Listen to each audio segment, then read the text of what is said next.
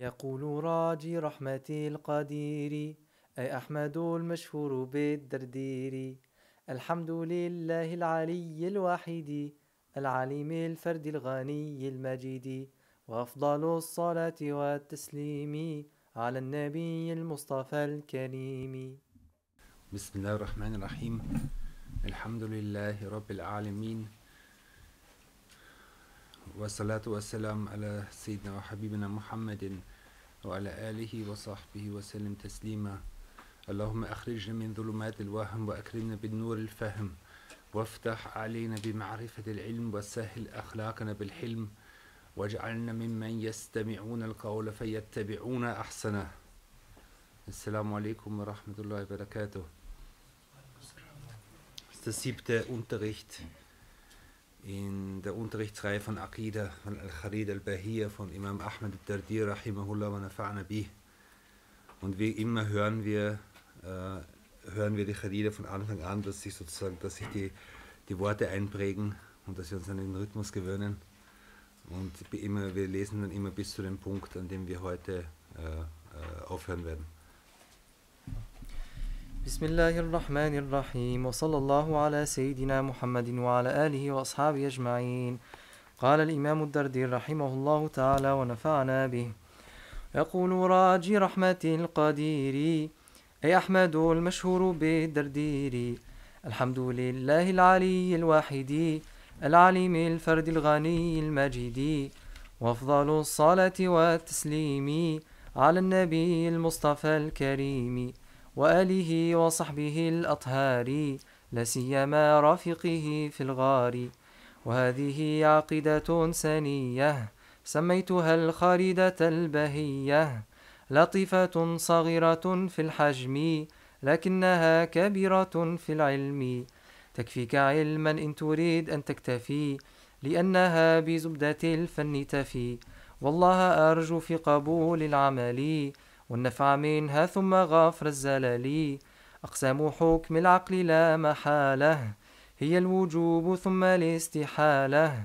ثم الجواز ثالث الأقسام. فافهم منحت لذة الأفهام. وواجب شرعا على المكلف. معرفة الله العلي فاعرفي أيعرف الواجب والمحال. مع جائز في حقه تعالى. ومثل ذا في حق رسل الله.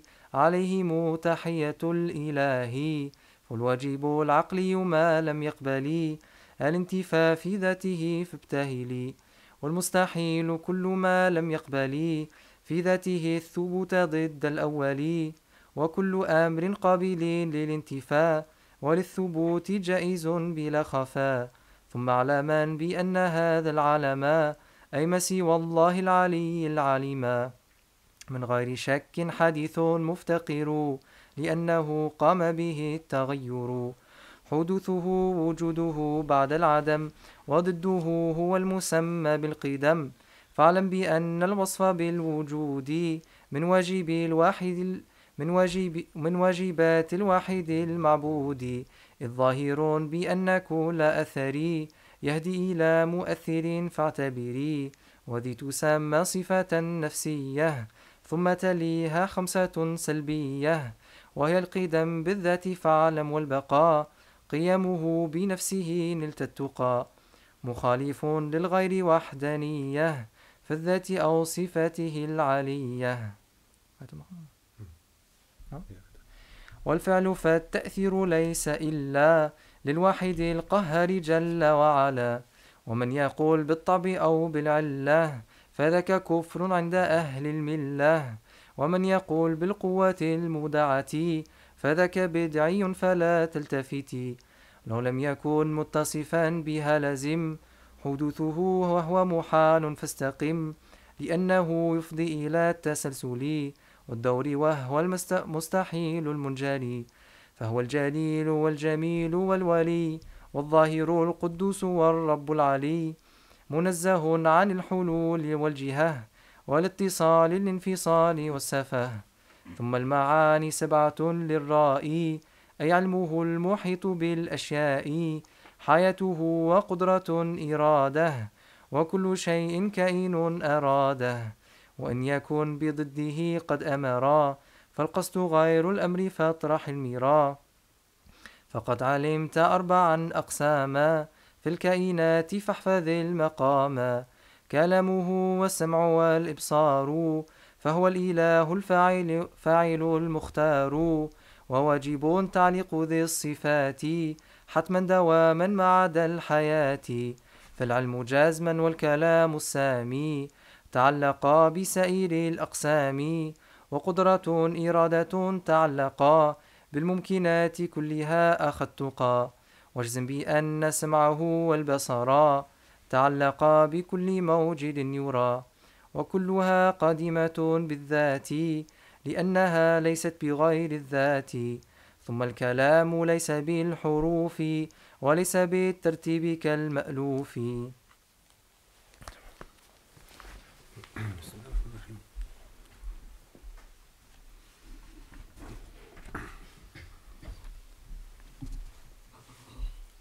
Wir sind also noch, noch immer in der Erklärung der, der substantivischen Attribute oder der Eigenschaften Allahs, die er sich selbst zugeschrieben hat. Und wir haben letztes Mal über, äh, über seinen Lebens- und Allmacht, den Willen gesprochen äh, und den Unterschied zwischen seinem Willen, zwischen seinem Befehl und seiner Zufriedenheit. Der Hintergrund dieser Diskussion ist, äh, ist ein alter ein alt, eine alte Meinungsverschiedenheit zwischen Ahl Sunnah und Mu'tazila äh, in Bezug auf die, auf die Unterscheidung zwischen, zwischen Wille, Zufriedenheit und Befehl. Und eben Ahl Sunnah und Jamaa haben gesagt, dass der Befehl etwas ist, sein Wille etwas anderes ist und seine Zufriedenheit etwas anderes ist. Das heißt, äh, wenn, wenn ich jemandem etwas befehle, als Mensch zum Beispiel, dann will ich, dass es passiert. Okay? Und bin zufrieden, wenn es geschieht. Wenn es nicht geschieht, dann ist dieses Nicht-Geschehen aus meinem Willen aus, also ist außerhalb meines Willens, ja, weil einfach ein Mensch mit seinem Willen nicht alles entscheiden kann. Okay? Also der Mensch ist, ist, hat einen Willen, aber ist gleichzeitig ohnmächtig und kann nicht alles entscheiden, was seinem Willen und was seiner Zufriedenheit entspricht. Ja? Im, Ge im Gegensatz dazu ist, äh, ist, ist, es so, dass Allah eine Rede hat, mit der er die, die bestimmte Gattungen von Geschöpfen, also von bestimmten Gattungen von Geschöpfen etwas verlangt. Und das nennt man den Befehl. Befiehlt etwas, okay? Und der Mensch, äh, das Geschöpf folgt dem oder folgt dem nicht. Okay? Aber beides, sowohl das Folgen als auch das Nichtfolgen, liegt im Willen Allahs. Okay? Und er ist, er ist zufrieden damit oder nicht zufrieden damit, mit dem, was das Geschöpf macht und dementsprechend sind die Folgen im, im Jenseits. Äh, genau. Und dann haben wir über, die, über das äh, Reden, das Hören, das Sehen, äh, die Rede und das, das äh, Sehen und das Hören in Bezug auf Allah gesprochen. Und wir werden uns heute noch weiter in, dieses, in, diese, in, diesen, in, diese, äh, in diese Frage der Eigenschaften Allahs vertiefen und uns noch, also noch tiefer damit beschäftigen. Äh, und nur so eine kurze Nebenbemerkung. Sheikh Hamza Yusuf ist immer gefragt worden, so irgendwie so über die Situation des, des Islams in, nicht, in Europa oder in dieser modernen Zeit oder wie auch immer. Und er hat etwas sehr Interessantes gesagt. Er hat gesagt, also er hat sozusagen die, die, unsere Situation in dieser modernen Zeit kritisiert und hat gesagt, wir haben viel über den Islam gehört, aber wenig über Allah.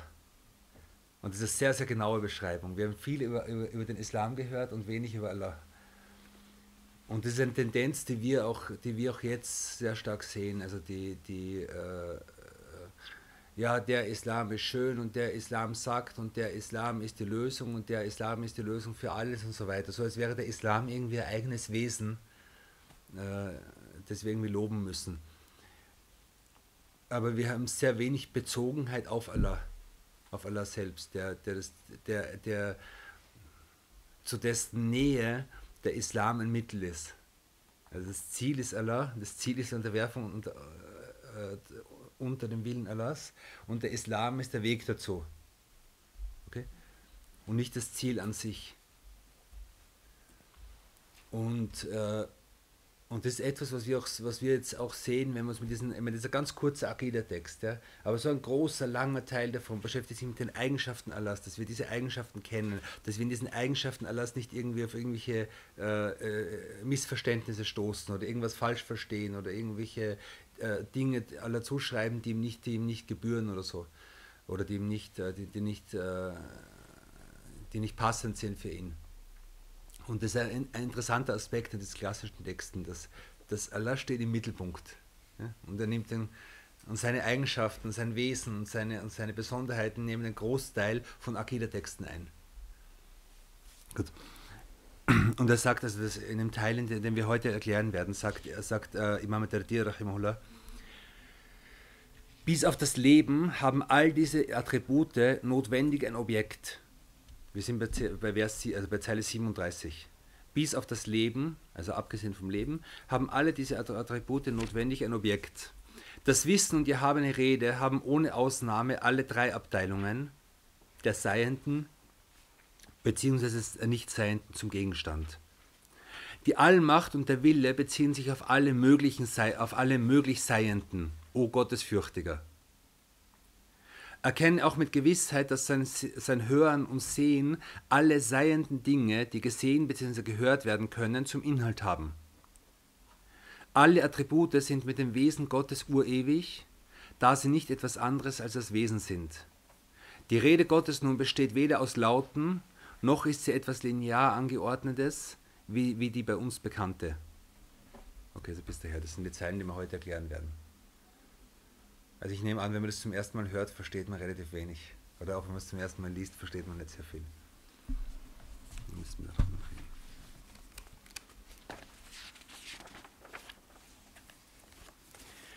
Es geht, äh, also wenn wir auf äh, Nummer 37, äh, bis auf das Leben haben all diese Attribute notwendig ein Objekt. Es geht, es geht in, diesen, in den ersten Zeilen jetzt, geht es im Wesentlichen darum, womit die Eigenschaften Allahs zusammenhängen auf welches, äh, worauf sich diese Eigenschaften beziehen, worauf sie bezogen sind. Okay? Was bedeutet das? Wenn, wenn man es jetzt einmal äh, in Bezug auf uns Menschen sieht, ich sage zum Beispiel, ein Mensch ist mächtig. Ein Mensch ist krank. Ein Mensch ist lebendig. Ein Mensch ist gottesfürchtig. Ein Mensch ist existent ein Mensch ist brutal. Wir haben jetzt verschiedene Eigenschaften erwähnt. Ja? Jede dieser Eigenschaften hat bestimmte Bezogenheiten. Bestimmte Bezogenheiten. Wenn ich sage, er ist verliebt, worauf bezieht sich das? Auf, eine, auf einen möglichen anderen Menschen, in den er verliebt ist, richtig? Wenn ich sage, er ist äh, krank, worauf bezieht sich das? Bezieht sich äh, unmittelbar jetzt nicht auf, auf etwas anderes, sondern bezieht sich auf sich selbst, richtig? Wenn ich sage, jemand ist mächtig, worauf bezieht sich's? Auf andere Geschöpfe, äh, denen gegenüber er mächtig ist. Keine Ahnung, wenn er sagt, ein mächtiger Herrscher, dann verstehen wir davon, er ist mächtig in Bezug auf seine, seine Untertanen oder so. Okay? Jemand ist existent. Worauf bezieht sich das? Auf ihn selbst hat keine Bezogenheit auf, auf also es braucht keine Objekte. Okay? Jemand ist brutal. Okay? Bezieht sich auf, auf, auf, auf, auf, keine Ahnung, auf irgendwelche anderen Menschen, auf irgendwelche anderen äh, Objekte. Also Eigenschaften sind in ihrer, von ihrer Grundnatur her entweder in sich selbst, also auf sich selbst bezogen, oder aber auf Objekte bezogen. Genauso wie Verben. Das nennt man auf Arabisch al-Fa'il al-Lazim. Es gibt zum Beispiel, wenn ich sage, äh, er schläft, er träumt, er lacht, er weint. Das sind Dinge, die in sich selbst passieren. Aber wenn ich sage, äh, er sieht, dann sage ich, was sieht er? Er schlägt, Wen schlägt er? Er hilft. Wem? er gibt, brauche ich sogar zwei Dinge, er gibt dem Mann das, äh, keine Ahnung, das, das Geschenk oder so, wie auch immer. Ja. Also es gibt Wörter, die sind auf sich selbst bezogen, Wörter, die sind auf andere bezogen. In Bezug auf die Eigenschaften gilt das auch. Und die Frage ist jetzt, die Eigenschaften Allahs, welche Bezogenheit haben sie? Okay? Und diese Eigenschaften, die wir jetzt gelernt haben bisher, äh, also die, die attributischen Eigenschaften, die wir gelernt haben, äh, sind teilweise nicht auf etwas bezogen und teilweise auf etwas bezogen. Okay? Es gibt eine Eigenschaft, die, die, die, nicht auf etwas, die, die nicht auf etwas anderes bezogen ist. Welche ist das? Ja, und in Bezug auf die Sifat al-Ma'ani, also in Bezug auf die attributischen Eigenschaften? Das Leben, sehr gut. Das Leben. Das Leben ist etwas, was in sich besteht. Okay? Das ist die Eigenschaften von denen, die wir gelernt haben äh, letztes Mal, die keine Bezogenheit auf etwas anderes hat, sondern in sich selbst ist, in sich selbst äh, existiert. Okay? Und dann gibt es die anderen Eigenschaften, haben eine Bezogenheit. Auf Arabisch nennt man sie, eine, sie, sind, sie haben Dialog. Sie hängen an etwas. Okay? Ohne es zu brauchen, natürlich in Bezug auf alles Eigenschaften. Okay? Und hier haben wir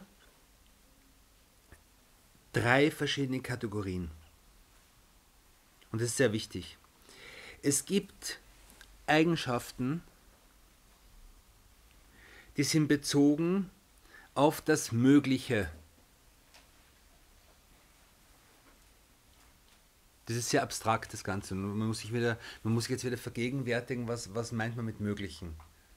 Das war, glaube ich, die erste, ich glaube, die erste Sitzung.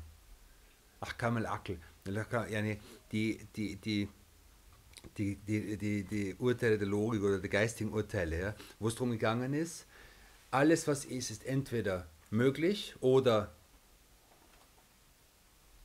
oder unmöglich oder notwendig. Notwendig, also die notwendige Existenz ist Allah. Okay? Die unmögliche Existenz ist zum Beispiel das Vergehen Allahs oder ein Partner Allahs oder und so weiter. Das sind Dinge, die unmöglich sind. Und es gibt Dinge, die möglich sind. Und möglich sind im Prinzip alle Geschöpfe. Sind möglich.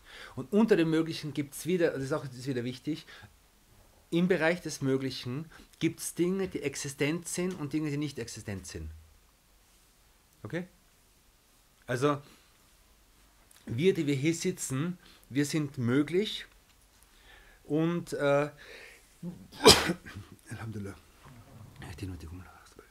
wir sind möglich und gleichzeitig sind wir existent, richtig? So, äh, es wäre möglich gewesen, dass ich noch 20 weitere Brüder habe. Okay? Also 20 Brüder für mich wären möglich gewesen. Sind aber nicht. Okay? Und diese sind möglich, aber es ist nicht existent. Also es gibt im Möglichen gibt es etwas Existentes, etwas Nicht-Existentes. Okay? Gut. Das Mögliche. Welche Eigenschaften hängen zusammen mit dem Möglichen? Okay? Sind zwei. Nämlich Kudra, die Macht, und Irada, der Wille. Oder der Willen, der Wille, oder? Der Wille. Kudra, die Macht, hängt zusammen mit allem, was möglich ist.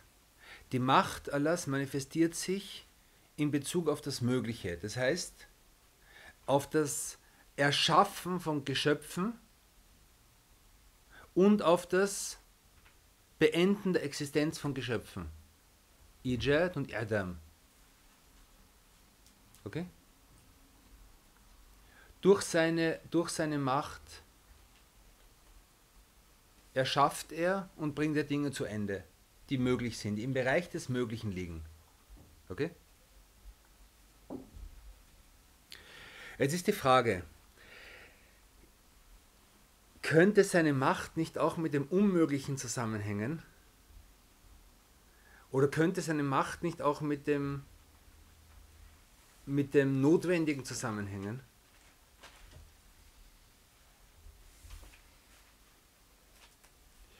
Die Macht Allahs heißt seine Fähigkeit, Dinge ins Leben zu bringen, also die Dinge, äh, also Dinge zu erschaffen und Dinge zu äh, und äh, ihr, ihr Existenz zu beenden. Okay? In Bezug auf das, also könnte Allah jetzt zum Beispiel einen zweiten Gott schaffen. Okay? Gott ist etwas, was in sich gesehen wajib notwendig ist. So.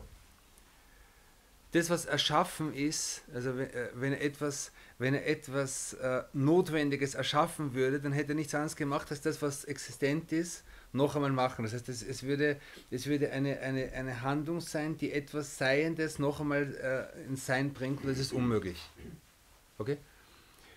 Und, und etwas, äh, etwas Notwendiges äh, abzuschaffen ist unmöglich, weil das eine notwendig ist.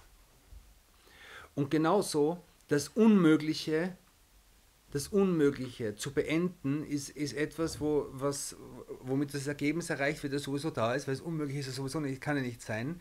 Und das Unmögliche zu erschaffen, ist, ein Absurd, ist, ist, ist eine Absurdität, weil das Unmögliche in sich unmöglich ist. Und, und das ist diese berühmte Frage, könnte Allah einen Stein erschaffen, der so schwer ist, dass er nicht heben kann? Okay? Und ein Stein, und ein Stein, der so schwer ist, dass Allah nicht heben kann, ist in sich selbst unmöglich. Okay? Und damit, mit dieser Unmöglichkeit ist die, ist die Diskussion beendet. Mit dieser Unmöglichkeit ist die Diskussion beendet. Und, und, man, und, und, der, und der nächste Schritt, zu sagen, könnte Allah diesen Stein nicht erschaffen, ist ein Denkfehler von uns. Nachdem wir gesagt haben, dass das, nachdem wir festgestellt haben, dass das erste in sich gesehen unmöglich ist. Jedenfalls die, die, die, die, die Macht Allahs, die Kudra, hängt zusammen mit mit Dingen, die möglich sind, mit Geschöpfen, die möglich sind. Okay? Ebenso Irada, ebenso sein Wille. Okay?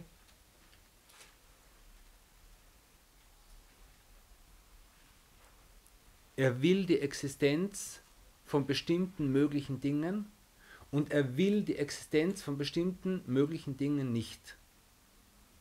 Und, und durch seine Kudra, durch seine, durch seine Macht, bringt er die Dinge, die er will, zum Vorschein und bringt die Dinge, die er nicht will, nicht zum Vorschein. Okay? Das heißt, wir haben jetzt rein theoretisch gesehen eine Ordnung von zuerst Wille und dann Macht. Okay? So, das ist, um uns das Ganze zu erleichtern. In Wirklichkeit ist es keine zeitliche Abfolge. In Wirklichkeit ist es nicht so, dass Allah zuerst will und dann schafft er, sondern weil er haben über Zeit ist, ist es gleichzeitig. Und das ist jetzt sehr schwer vorzustellen. Okay? Gut. Die un, wenn ich sage, eine bestimmte Handlung ist unmöglich, eine bestimmte Handlung ist unmöglich. Okay? Dann könnte das, dann kann das theoretisch mit zwei Dingen zusammenhängen, nämlich einerseits mit der Unfähigkeit des Handelnden, mit der Unfähigkeit der Person, die zu versucht zu handeln, ist Ohnmacht. Okay? Wenn ich sagen würde, ich, äh, kann ich fliegen? Nein, ich kann nicht fliegen. Wäre es theoretisch möglich, dass ich fliege? Ja, ist theoretisch möglich. Also wenn alle will, kann ich mich fliegen lassen. Okay? Aber meine, also ich, ich selbst bin unmächtig zu fliegen. Okay? Deshalb ist diese, ist diese Handlung für mich jetzt unmöglich. Das ist eine Sache. Die zweite Sache ist aber, dass, dass es nicht an der Unfähigkeit des, des, des Handeln liegt, sondern in der Natur der Sache. Wenn ich sage, ich würde jetzt gern, äh, ich würde es gern so machen, dass dieses Glas Wasser hier ist und gleichzeitig nicht hier ist. Okay? Dann sage ich, das ist logisch, das, das Urteil ist, ich kann das nicht. Ist, ist es eine Unfähigkeit in mir? Kann ich jetzt sagen, ich bin unfähig? Ist es eine Schwäche in mir, in meiner Natur? Nein, überhaupt nicht. Sondern es liegt in der Natur der Sache, dass dieses Wasser nicht gleichzeitig hier sein kann und gleichzeitig am selben Platz nicht hier sein kann. Das ist unmöglich. Okay? Und das nennt man nicht Ohnmacht. Ohnmacht nennt man nur das, was, wenn, ich, wenn etwas, was eigentlich möglich wäre, wie zum Beispiel Fliegen, okay? Was eigentlich theoretisch möglich wäre, aber ich bin ohnmächtig, ich schaffe nicht zu fliegen. Das nennt man Ohnmacht. Der Mensch ist, der Mensch ist von Grund auf Arges, der Mensch ist von Grund auf äh, schwach und äh, kann sehr wenig. von dem, was theoretisch möglich wäre. Okay? Aber das Wasser gleichzeitig sein, also hier sein zu lassen, gleichzeitig nicht hier zu sein zu lassen, ist in der Natur der Sache her unmöglich. Und deshalb kann ich nicht sagen, dass es an meiner Schwäche oder meiner Ohnmacht liegt oder dass ich ein mangelhaftes Wesen bin, weil ich das nicht kann. Okay? Und darum ist die Tatsache, dass, dass Allah keinen Sohn äh, äh, sich, äh, sich erschaffen kann, also äh, sich erschafft oder sich, also dass es unmöglich ist, dass alles sich einen Sohn erschafft, ist keine, ist keine Schwäche in ihm oder keine Unfähigkeit, sondern es liegt in der Natur des Göttlichen, dass es unmöglich ist. Okay? Gut. Also, die erste Kategorie von Eigenschaften, es wird inshallah, es wird nächstes Mal wird's, äh, wird's wieder ein bisschen leichter. Es ist echt, also dieses, dies, dieses, dieser Teil von der Charida ist, glaube ich, das, was am, am, am, abstraktesten ist und wirklich, es ist echt sehr trocken und sehr schwer zu verstehen, aber gleichzeitig ist es wichtig, das zu verstehen. Äh, wir haben gesagt, die, äh, die Eigenschaften hängen einerseits zusammen mit dem Möglichen. Okay? Mit dem Möglichen. Zum Beispiel, es, war für alle, es ist möglich, dass jetzt... Äh, dass wir erschaffen werden, nicht erschaffen werden. Es ist möglich, dass Allah jetzt irgendwas, äh, jetzt noch plötzlich zehn Menschen erschafft und nicht erschafft. Okay? Und sein, sein Wille und seine Macht sind in diesem Bereich des Möglichen wirksam. Okay? Und seine, sein Willen und seine Macht hängen mit diesem Bereich des Möglichen zusammen. Okay? Das war die erste Kategorie. Die zweite Kategorie ist das, was äh, mit dem Existenten zusammenhängt. Das, das Existente ist ein Teil des Möglichen und es ist das Wajib. Also Allah selbst ist existent und wir, die Geschöpfe, als ein Teil des Möglichen, den Allah wollte, den Allah bestimmt hat, sind ebenfalls existent. Ist das, ist das logisch? Sehr? Das Existente. Nicht das Mögliche, sondern das Existente, okay? So, und jetzt gibt es äh, Eigenschaften, die mit dem Existenten zusammenhängen. Mit dem tatsächlich Existenten. Und diese Eigenschaften sind As-Sama wal Basar. Das Hören und das Sehen Allahs. Hören und Sehen bezieht sich auf das, was tatsächlich vorhanden ist.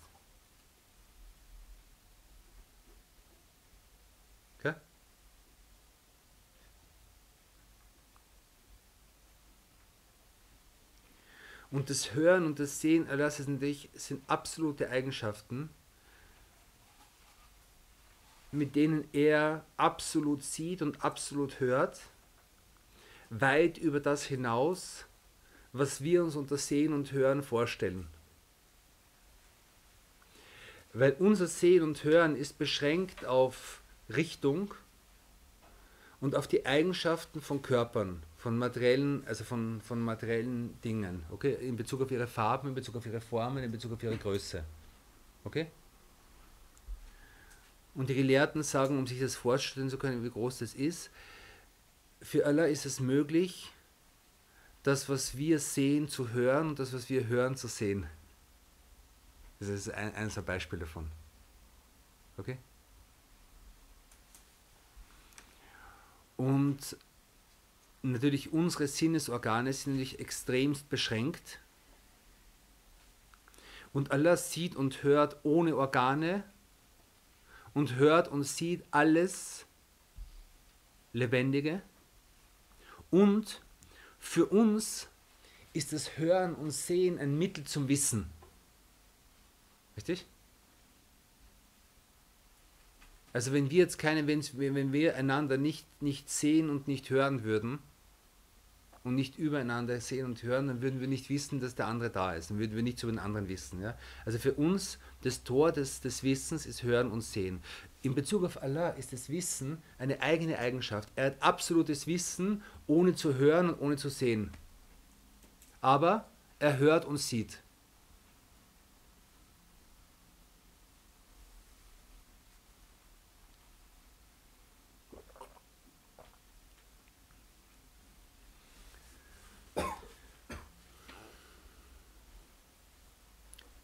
in Surah Shura äh, ist, ليس كمثله شيء وهو السميع البصير. Äh, nichts ist so wie er, nichts ist ihm ähnlich, nichts ist ihm gleich. Und er ist der Hörende und der Sehende. Und das ist sehr interessant. Diese Verbindung ist sehr interessant. Nichts ist so wie er und er ist der, der er ist der Hörende und der Sehende. Okay? Bevor er für sich selbst diese Eigenschaft des Hören und Sehens zuschreibt, weist er uns hin auf die Erhabenheit. Dass wir nicht glauben, dass das Hören und Sehen irgendwie mit unserem Hören und Sehen, äh, also äh, äh, äh, unserem Hören und Sehen ähnlich ist.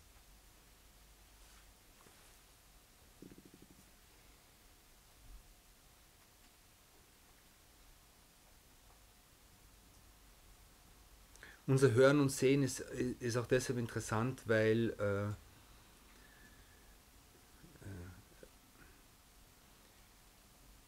weil der Mensch natürlich und, und, und gerade jetzt in den letzten 200 Jahren in den Rahmen von so irgendwelchen positivistischen Wissenschaftstraditionen dazu neigt, nur das anzuerkennen, was er sehen kann.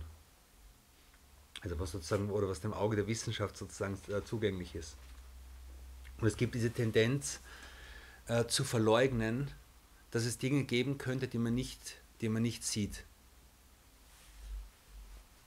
Es gibt eine ganze so eine modernistische Tradition in der, in, in, in, im Bereich der, der Auseinandersetzung mit Hadith, wo man sagt, äh, alles, was irgendwie mit Wundern des Propheten zu tun hat, wäre abzulehnen. Warum? Weil es nicht logisch ist, weil es der Wissenschaft nicht entspricht, weil es Unsinn sein muss. Warum? Weil wir, sehen, wir, wir haben solche Wunder noch nie gesehen. Okay? Äh, und diese Positionen werden bis heute vertreten. Also ich habe hab vor zwei Tagen jemanden gehört, der, der gewissen Namen hat in der Wissenschaftswelt und der hat gesagt, das einzige Wunder, das der Prophet Mohammed gemacht hat, ist der Koran und sonst nichts. Und alle anderen Wunder müssen geleugnet werden. Warum? Weil sie dem, weil sie dem Wissenschaft, der Wissenschaft und dem Geist widersprechen und den Sinnesorganen auch widersprechen, dem sinnlich Wahrnehmbaren widersprechen. Okay? Äh,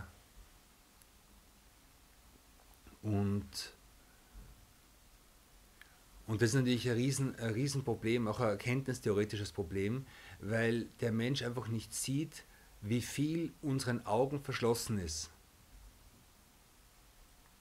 Ich habe das per E-Mail geschickt heute, aber also vor kurzem erst, aber ich habe es irgendwie vergessen, es zu sagen. Es gibt so, es gibt ganz interessante, ganz interessantes Bild von den, äh, den Licht, also den, den, den äh, wie sagt man, den äh, Schall, den Wellen äh, den Lichtwellen, die, die im sichtbaren Bereich sind. Ja? Und das ist wirklich faszinierend zu sehen. Ja? Dass ich habe einen Bereich, der, der, den die Wissenschaft bereits entdeckt hat, jetzt an unterschiedlichsten Wellen, also, du kannst es besser erzählen. Und ein winziger Teil davon ist das, was wir sichtbares Licht haben. Okay? Und alles andere von Laser über dieses Licht und jenes Licht ist, ist für uns unsichtbar. Okay? Die Wissenschaft hat aber jetzt einen Teil davon entdeckt. Die Wissenschaft weiß, es gibt Laserstrahlen, es gibt die Strahlen, es gibt jene Wellen, es gibt und, und so weiter. Ja? Aber das Interessante ist, dass das, Sichtbar, das für uns Sichtbare ist ein winziges Spektrum von dem, äh, was die Wissenschaft bisher entdeckt hat. Die Frage ist, wie groß ist das, was die Wissenschaft bisher entdeckt hat, von dem, was insgesamt möglich ist?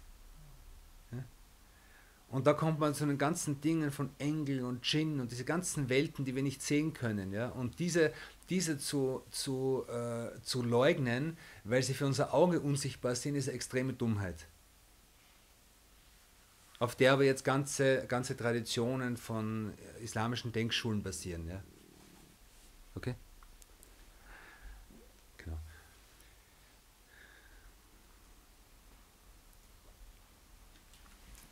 Also wir hatten jetzt äh, zwei Bereiche, äh, zwei Bereiche, nämlich den Bereich des Möglichen und damit hängen Qudra und Irada zusammen. Also die, die, die, die Macht Allahs und die, der Wille Allahs.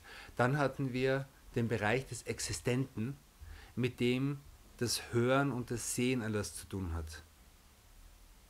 Okay? Und dann haben wir einen dritten Bereich, nämlich den gesamten Bereich des Möglichen, des Unmöglichen und des Notwendigen. Das heißt, was haben wir damit? Die ganze Existenz. Also die Schöpfung, den Schöpfer und das, was niemals sein kann. Okay? Und damit hängen wieder zwei Dinge zusammen, nämlich Al-Ilm, das Wissen Allahs, und Al-Kalam, seine Rede. Diese beiden Dinge hängen zusammen mit dem Notwendigen, mit dem Unmöglichen und mit dem Möglichen. Okay?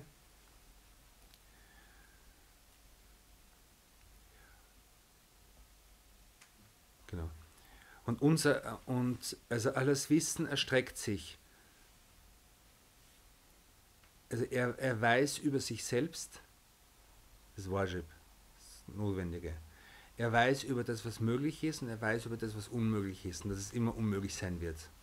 Und auch seine Rede bezieht sich darauf. Und seine Rede unterteilt sich in drei Teile, nämlich in das, was er befiehlt, in das, was er verbietet und in das, worüber er uns benachrichtigt. Das sind drei Teile der Rede.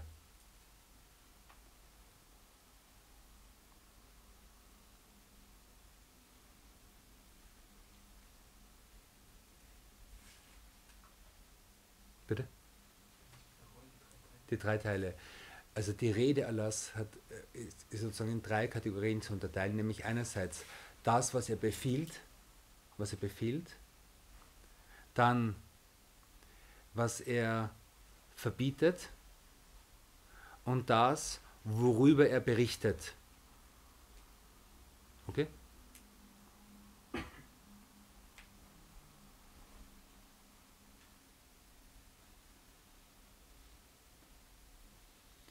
Wem, bef wem befiehlt er?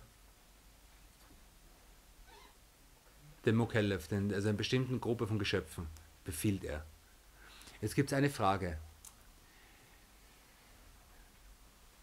Ah, okay, was sieht er zum Beispiel? Was sieht er? Das Existente. Äh, worauf bezieht sich seine, seine Macht? Auf das, auf das, auf das Mögliche, gut. Ähm, was, was hat er gesehen, bevor er die Welten erschaffen hat?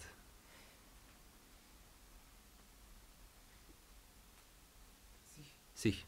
Das Existente. Er ist existent. Er ist existent.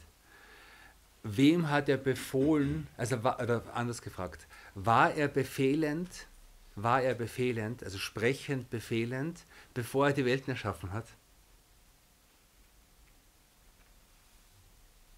Ich denke, ja, wie ja. Schöpfer war, bevor er ihn erschaffen hat. Ja. Und zwar nennt man hier, sagt man, das ist äh, Saluhi und Tenjisi. Also das eine ist, das eine ist sozusagen potenziell, also er war immer potenziell Schöpfer. Und in dem Moment, wo er erschaffen hat, hat er sozusagen, hat sich das manifestiert. Also in einem ist es potenziell und im anderen ist es manifest. Okay? Wie zum Beispiel, wenn ich sage, äh, keine Ahnung, ein Mensch ist zärtlich. Okay, ist der Mensch zärtlich, wenn er allein ist? Ja, er ist von seinem von Potenzial her ist er zärtlich, ja, aber das manifestiert sich, eine beide der ist, also, also, wir haben es alle über, über, diese, über die Beispiele, aber, aber einfach um das klarer zu machen, also, aber, aber in, in der Interaktion sozusagen kommt es dann zum Vorschein. Okay?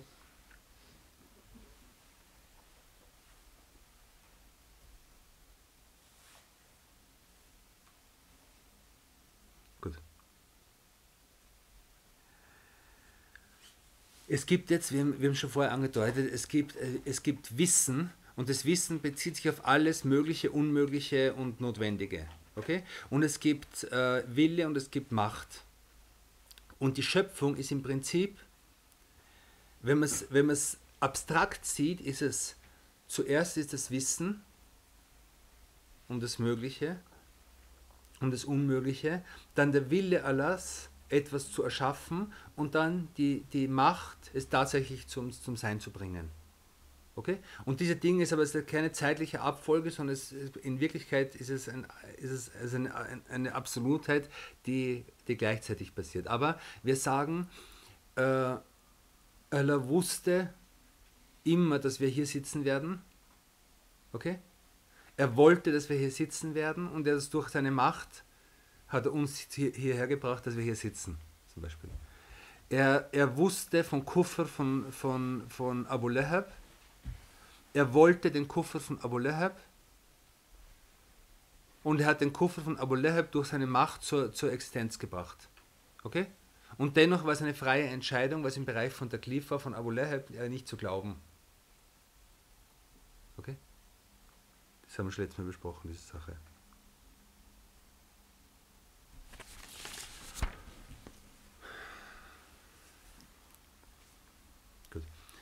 Jetzt kommt noch eine zweite Frage.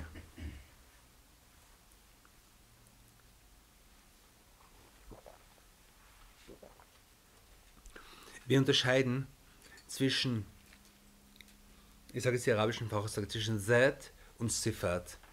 Zat ist das eigentliche Wesen. Okay? Das ureigentliche Wesen.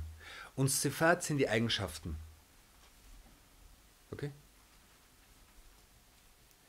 In Bezug auf Allah ist es so, dass wir sein Seit, sein eigentliches Wesen niemals kennen können. Also unser Geist ist zu klein und, sein, und, und, und jeder, der es versucht hat, ist auf, ihre, ist auf Irrwege gekommen. Also es, es, ein Mensch soll niemals versuchen, äh, die eigentliche Existenz Allahs, das eigentliche Wesen Allahs zu ergründen. Okay? Aber er hat uns berichtet über Eigenschaften und diese Eigenschaften können wir in bestimmten Aspekten äh, sehen, erkennen, spüren und so weiter und uns in sie vertiefen in dem Ausmaß, in dem, in, der, in, dem, in dem die Offenbarung uns davon berichtet hat und in dem es er erlaubt hat. In, der, in dem er auch über sich selbst gesprochen hat an uns. Okay? Die Frage ist jetzt, es gibt also ein Wesen und es gibt Eigenschaften. Dass das Wesen Kadim ist, das heißt anfangslos und urewig, ist klar. In dem zweifelt niemand. Okay? Jetzt ist die Frage, was ist mit diesen Eigenschaften, wenn ich sage, er hat Wissen, er hat Macht, er hat Willen und so weiter. Was ist mit diesen Eigenschaften? Sind diese Eigenschaften auch urewig oder nicht? Okay?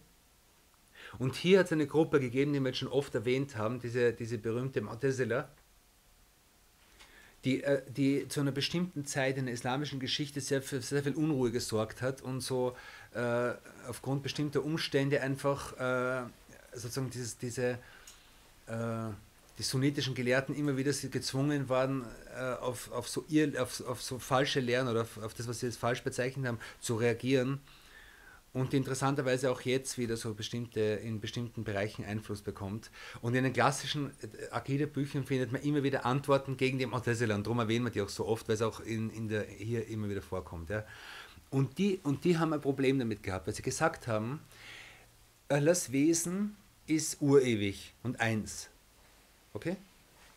Und jetzt, wenn ihr, o sunnitische Gelehrte, jetzt sagt, äh, er hat eine Macht, er hat einen Willen, er hat einen und so weiter, dann müssen diese theoretisch genauso urewig sein. Und dann haben sie gesagt, daraus entsteht doch die Problematik, dass es jetzt mehrere urewige Dinge gibt, nämlich einerseits das, das Wesen Allahs und gleichzeitig eine Macht und ein Wissen und ein Wille und so weiter. Okay? Oder aber, so sagen sie, könnte das Ganze Hadis sein, könnte es erschaffen sein, aber das ist auch unmöglich, weil es kann nicht aus, aus Dingen, also mit Dingen verbunden werden, die, die, die erschaffen sind. Okay? Und aus dem Grund sagen sie, diese Eigenschaften, über die wir jetzt gesprochen haben, widersprechen dem Tawhid. Okay? Und deshalb haben sie gesagt, diese Eigenschaften gibt es so nicht. Er ist zwar wissend, aber man kann nicht sagen, dass, er ein, dass, dass es ein Wissen gibt, dass es einen, einen Willen gibt, dass es und so weiter. Und die, und die, äh, die traditionelle sunnitische Position sind die, die sagen, es gibt einen Willen, es gibt ein Wissen, es gibt diese Eigenschaften. Diese Eigenschaften sind urewig, sie hängen mit ihm selbst zusammen und gehen gleichzeitig über ihn selbst hinaus. Das ist etwas, was zusätzlich zum Seit ist, zusätzlich zur, zur eigentlichen, zur, zum eigentlichen Wesen. Das sind Eigenschaften, die über das eigentliche Wesen hinausgehen, aber urewig sind und mit ihm verbunden sind. Okay? Gut, äh, die dritte Frage.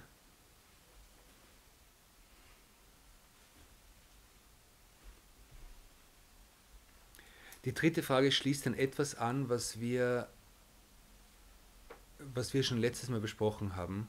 Nämlich wir haben über Kalamullah gesprochen, über, sein, über seine Rede. Okay? So, seine Rede, wir haben gesagt, Rede hat zwei Aspekte. Es gibt einerseits, also zum Beispiel, wenn wir es in, in, Bezug auf uns Menschen sehen, wir haben in uns etwas, was wir sozusagen sagen wollen. Eine innere, eine in, also innere Bedeutungen, die, die äh, in denen es, also bei denen es eine, eine Möglichkeit gibt, sie auszudrücken. Und das ist eine innere Rede, die jeder von uns in sich trägt. Okay? Und dann gibt es die Möglichkeit, diese tatsächlich in sprachliche Formen zu bringen und auszudrücken. In Form von Schallwellen, in Form von Buchstaben, wie auch immer. Okay? Und zwischen beiden gibt es einen Unterschied. Okay? Das heißt, das was, äh, äh, das, was ich in mir habe, könnte zum Beispiel mehr sein, oder ist normalerweise auch mehr, als das, was ich tatsächlich zum Ausdruck bringe. Okay? in Bezug auf Allah subhanahu wa ta'ala sagen wir, er ist, also er hat eine Eigenschaft, er ist, er ist sprechend, er hat, er hat also Kalamullah, er hat, er hat etwas, was Rede bedeutet. Und eine Rede, die, in, die eine Eigenschaft ist für ihn selbst. Okay? Und diese ist unerschaffen und ewig. Unerschaffen und ewig. Okay?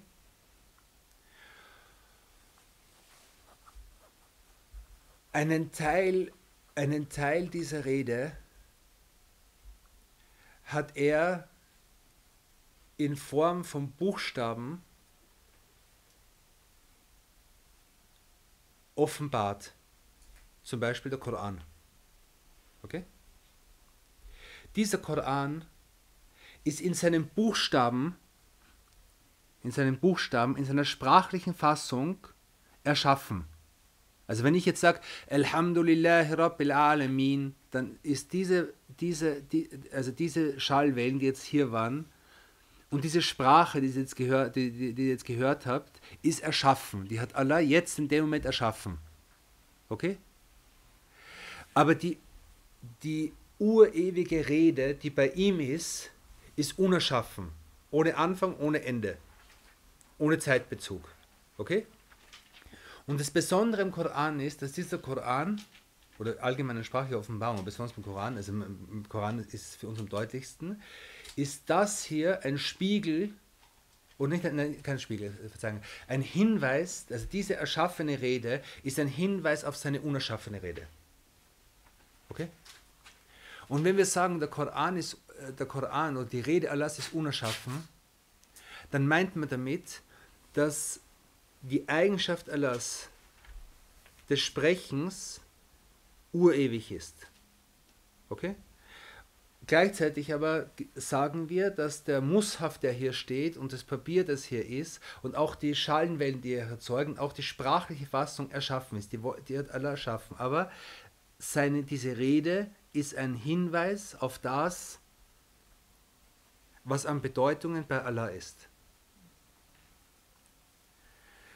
Es gibt einen, es gibt einen Vergleich, der mir heute eingefallen ist. Ich weiß nicht, also es, meine, in, diesen, in diesen Bereichen ist, immer, ist es immer problematisch, mit Vergleichen zu arbeiten, weil, es, weil, weil man Gefahr läuft, dass man es banalisiert. Aber gleichzeitig äh, sind Vergleiche auch immer so eine Hilfe, Dinge zu verstehen. Äh, ich habe heute einen, äh, einen Laptop gehabt und einen Beamer. Okay? Und habe halt Ist-Wissenschaft unterrichtet, äh, wie auch immer. Jedenfalls, äh, es ist jetzt in dem, in dem Laptop ist jetzt, also wenn man es jetzt ganz, ganz vereinfacht sagt, das ist jetzt sozusagen eine Masse an Informationen oder an, an, an Bedeutungen in irgendeiner Form da, äh, versteckt. So kann man sich es vorstellen. Okay? So. Durch diesen Beamer kommt jetzt etwas, äh, wird jetzt etwas an die Wand projiziert und da stehen jetzt Buchstaben. Da stehen jetzt fünf Sätze in einer PowerPoint-Präsentation an der Wand. Okay? Diese fünf Sätze sind ein Teil davon, von dem, was eigentlich, äh, was im Computer drinnen ist, an Dokumenten oder was auch immer. Okay? Es ist nicht das gleiche, aber es weist, dieses Bild hier weist auf etwas, was im Computer ist. Genauso ist jetzt die Sprache, also der, der sprachliche Ausdruck, den ich jetzt, das, das, was ich jetzt spreche, ist etwas, was auf das weist, was in mir ist an innerer Rede. Okay? Und das ist sozusagen jetzt der Unterschied zwischen innerer Rede und äußerer Rede. Okay?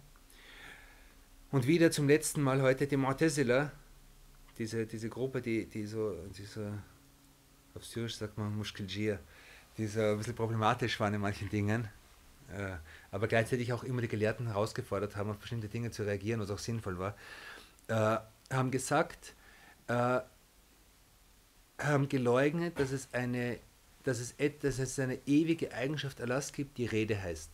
Das heißt, sie haben gesagt, er erschafft, also der Koran ist erschaffen in dem Sinn, dass Allah diese, einfach diese Worte erschafft, ohne dass es einen Bezug auf etwas Urewiges hätte, was seine Rede wäre.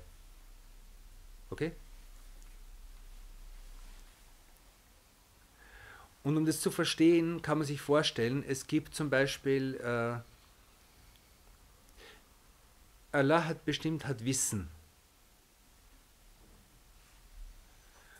Und hat Wissen, einen gewissen Teil von Wissen in den Menschen erschaffen. Allah hat Barmherzigkeit und hat einen gewissen Teil von Barmherzigkeit in den Menschen erschaffen. Okay? Gleichzeitig Allah ist Schöpfer, aber hat keine Möglichkeit, in irgendjemanden erschaffen, zu, zu erschaffen. Okay? Und er hat zum Beispiel in den Geschöpfen den Tod erschaffen, ohne selbst irgendwie sterben zu können, ohne selbst irgendeine Bereitschaft haben zu sterben. Er hat den Menschen Dummheit erschaffen oder halt äh, Unwissenheit erschaffen, ohne selbst irgendeine Art von Unwissenheit zu haben, klar? Also, und die Mu'tazila haben sozusagen gesagt, er, er hat etwas, er hat den Koran außerhalb geschaffen, ohne dass dieser Koran sozusagen eine Beziehung zu, zu seinen eigenen Eigenschaften hätte. Okay? Während bei den sunnitischen Gelehrten dieser Koran, den er jetzt, äh, den er jetzt äh, in Form von Sprache und Worten und Buchstaben im Äußer, also in der Welt erschaffen hat, einen direkten Bezug hat zu seiner eigenen Eigenschaft des Sprechens. Und es ist nicht, er hat aber im Koran nicht alles offenbart, was er weiß, und das ist wichtig. Und das ganz leichte Beispiel davon ist die, der Vers, in dem es sinngemäß heißt, äh, von den Propheten gibt es welche, von denen wir dir erzählt haben, und welche, von denen wir nicht erzählt haben. Okay?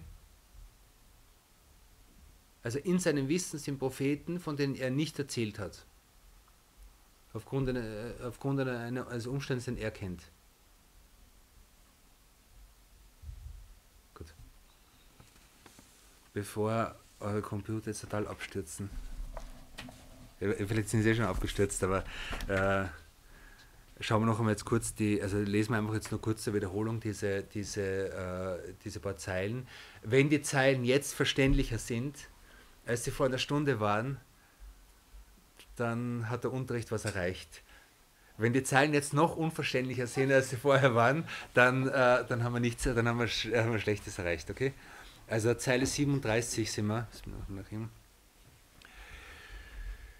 Bis auf das Leben haben alle diese Attribute notwendig ein Objekt. Also alle Attribute, von denen wir gesprochen haben, haben ein Objekt, haben einen Bereich, auf den sie hinweisen, außer das Leben. Das Leben ist unabhängig. Sein, also alles Leben ist unabhängig in Bezug auf alles andere. Aber alle anderen Attribute haben ein Objekt, entweder in Bezug auf das Mögliche, auf das Existente und so weiter. Okay? Bis auf das Leben haben alle diese Attribute notwendigerweise ein Objekt. 38. Das Wissen und die erhabene Rede haben ohne Ausnahme alle drei Abteilungen zum Gegenstand. Wissen und Rede hängen zusammen mit dem Möglichen, mit dem Unmöglichen und mit dem Notwendigen. Okay? Die Allmacht und der Wille beziehen sich auf alle möglich Seienden, o Gottesfürchtiger. Also Macht und Wille beziehen sich worauf? Auf das Mögliche. Okay? Auf das, was wir wissen, alles. O Gottesfürchtiger. Warum sagt er hier O Gottesfürchtiger? Sagt er das nur, um das Gedicht aufzufüllen, damit sich das Versmaß ausgeht? Nein. Äh, und das ist immer so, also wenn man so klassische Texte liest, dann gibt es so bestimmte Zeichen, äh, so, so Geheimcodes oder so, die man, die man versteht, wenn man öfter solche Texte liest. Ja? Mit O Gottesfürchtiger ist typisch Anspielung auf die Martesilla. ja? Weil die Martesilla gesagt haben, äh, Allmacht und Wille beziehen sich nicht auf alles Mögliche. Es geht darum, dass die sunnitischen Gelehrten gesagt haben, wenn jemand eine Sünde macht, dann ist es Wille Es ist der Wille Allahs. Ohne den Willen Allahs könnte niemand eine Sünde machen. Es ist nicht sein Befehl, es ist nicht seine Zufriedenheit, aber es ist sein Wille. Allah hat, hat mit seinem Willen die Möglichkeit gegeben, dass wir sündigen. Die Modeste gesagt, nein. Jemand, der sündigt, macht das mit seinem eigenen Willen, der unabhängig ist vom Willen Allahs. Okay? Und das haben die sunnitischen Gelehrten bezeichnet als eine Art von, von Seir, von, von Ab, Abweichung vom, vom rechten Weg und von einer Haltung, die nichts mit Gottesfurcht zu tun hat. Und darum sagt er, sagt er hier, O Gottesfürchtiger. Ja, also wende dich ab vom Weg der Montesela und gib zu, dass es so ist, O Gottesfürchtiger. Okay? Also die Allmacht und der Wille beziehen sich auf alles möglich Seiende, O Gottesfürchtiger. Erkenne auch mit Gewissheit, dass sein Hören und Sehen alle seienden Dinge, die gesehen und gehört werden können, zum Inhalt haben. Okay? Also sein Hören und Sehen äh, haben zu tun mit allem, äh, was tatsächlich ist. Dann, alle Attribute sind mit dem Wesen Gottes urewig, da sie nicht etwas anderes als das Wesen sind. Da haben wir über die Problematik gesprochen, dass sein Wesen an sich urewig ist. Kann es sein, dass er jetzt Eigenschaften hat, wie zum Beispiel Wille, Macht und so weiter, und diese auch urewig sind? Ist das jetzt eine, ist das sozusagen eine Auflösung von Tauhid oder nicht? Von, okay. Dann die Rede, und das ist wichtig, die Rede Gottes nun besteht weder aus Lauten, noch ist sie etwas linear angeordnetes wie die uns bekannte. Das heißt, die Rede Allahs die Rede in dem Al-Kalam Nefsi, die, die eigentliche Rede Allahs, die urewig ist, besteht nicht aus Lauten. Das heißt, er, er, wenn wir sagen, er, er ist urewig sprechend, ja, dann heißt es nicht, dass er mit Lauten spricht. A, U, Alhamdulillah, ja, sondern es ist etwas anderes. Und es ist nicht linear angeordnet. Unsere Rede hat, hat im Prinzip hat eine, hat einen Beginn und ein Ende. Ja? Ist klar? Also es ist intertib, es ist in, in einer bestimmten Anordnung. Okay? Und Allahs eigene Rede, Allahs innere Rede hat das nicht. Es ist keine zeitliche Anordnung. Okay? Aber in der Rede, in, in, in, in, der offen, also in der offenbarten Rede, die er schaffen, in dem, was er uns mitgeteilt hat, hat er sozusagen das umgewandelt in Laute und in Anordnung. Weil es heißt Alhamdulillahi Rabbil Alamin und nicht umgekehrt und nicht gleichzeitig, sondern da ist der Dieb drinnen. Okay? Die Rede Gottes nun besteht weder aus Lauten noch ist sie etwas linear angeordnet wie die uns bekannte. Okay. Gut, das war, also es war ein ziemlich großer Brocken heute und ziemlich, ziemlich abstrakt und ziemlich schwer zu verstehen. Es ist gut, wenn man sich, wenn man, also einer meiner Lehrer hat mir gesagt, das ist, äh, der, der Erfolg von einem Unterricht ist, vorbereiten, im Unterricht wach sein und nachbereiten. Also es ist ganz gut, wenn man sich das noch einmal durchliest irgendwie und es noch einmal versucht zu verstehen, weil es ist wirklich, es ist sehr, sehr abstrakt und es ist sehr komplex und so, aber es ist, es ist halt wichtig. Wie spielt das jetzt? Genau, okay. Ja, inshallah. Äh, stoppen wir hier. Machen wir die, die, die Namen alles nächstes Mal, dass wir irgendwie.